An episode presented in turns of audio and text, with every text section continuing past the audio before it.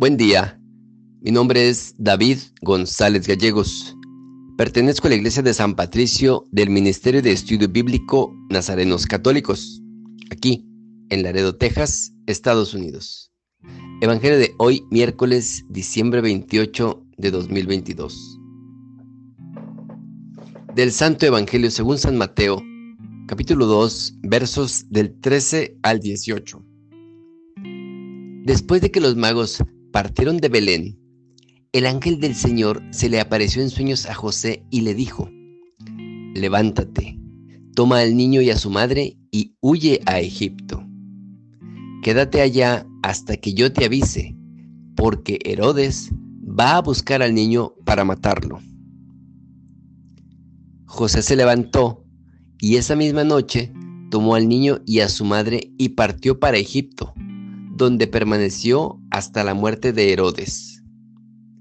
Así se cumplió lo que dijo el Señor por medio del profeta. De Egipto llamé a mi hijo. Cuando Herodes se dio cuenta de que los magos lo habían engañado, se puso furioso y mandó matar en Belén y sus alrededores a todos los niños menores de dos años conforme a la fecha que los magos le habían indicado. Así se cumplieron las palabras del profeta Jeremías. En Rama se ha escuchado un grito, se oyen llantos y lamentos.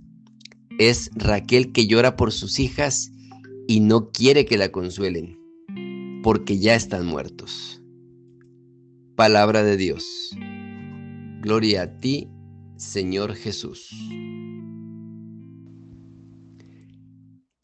En el relato de la infancia de Jesús que nos presenta el Evangelio de Mateo, nos encontramos como una historia terrible, como es la matanza de niños inocentes, que de algún modo nos evoca esa ley del faraón de Egipto en el libro del Éxodo, de matar a todo niño recién nacido de los israelitas. Siguiendo con la historia que nos narra Mateo, el mismo ángel que se le apareció en sueños a José para aclarar la situación del niño que María llevaba en su seno, vuelve a presentarse en sueños con un nuevo mandato. Ya se nos había dicho en Mateo 1.19 que José era un hombre justo, es decir, que cumplía la voluntad de Dios. Al igual que a otros personajes del Antiguo Testamento, Dios va a manifestarles lo que quiere de ellos a través de los sueños. En esta segunda ocasión, el ángel le pide a José una nueva acción, levantarse, ponerse en camino y marchar a Egipto con todo lo que supone para un judío. Egipto es el lugar donde saciar el hambre en tiempos de otro José, pero también el lugar de la opresión, la esclavitud, la vulnerabilidad. Egipto es la memoria recordada del desierto, de la aridez, para llegar a la liberación. Estar allí significa un tiempo de espera. El niño que es la luz no puede ser vencido por las tinieblas del mundo, representada por Herodes que, en su afán de matarlo, es capaz de sembrar lágrimas en la tierra de Belén. Dos profecías iluminan el texto. La primera hace referencia a Israel como hijo, figura del Mesías que llegará. La segunda del profeta Jeremías.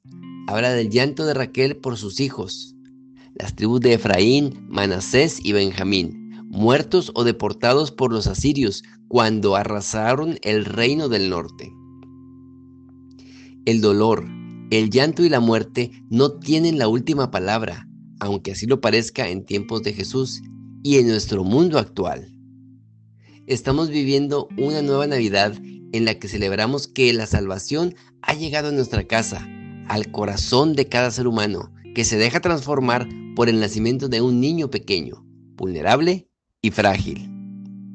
Acoger al inocente, a todo ser que necesita ser cuidado y sanado, es acercarnos un poco más a Belén. Jesús es la luz que ilumina a un mundo necesitado de claridad y verdad. Él es el Salvador que nos libera de todo y a todos. Oremos. Nada te turbe, nada te espante, todo se pasa. Dios no se muda. La paciencia todo lo alcanza. Quien a Dios tiene, nada le falta. Solo Dios basta. Vayamos con alegría a proclamar la palabra del Señor.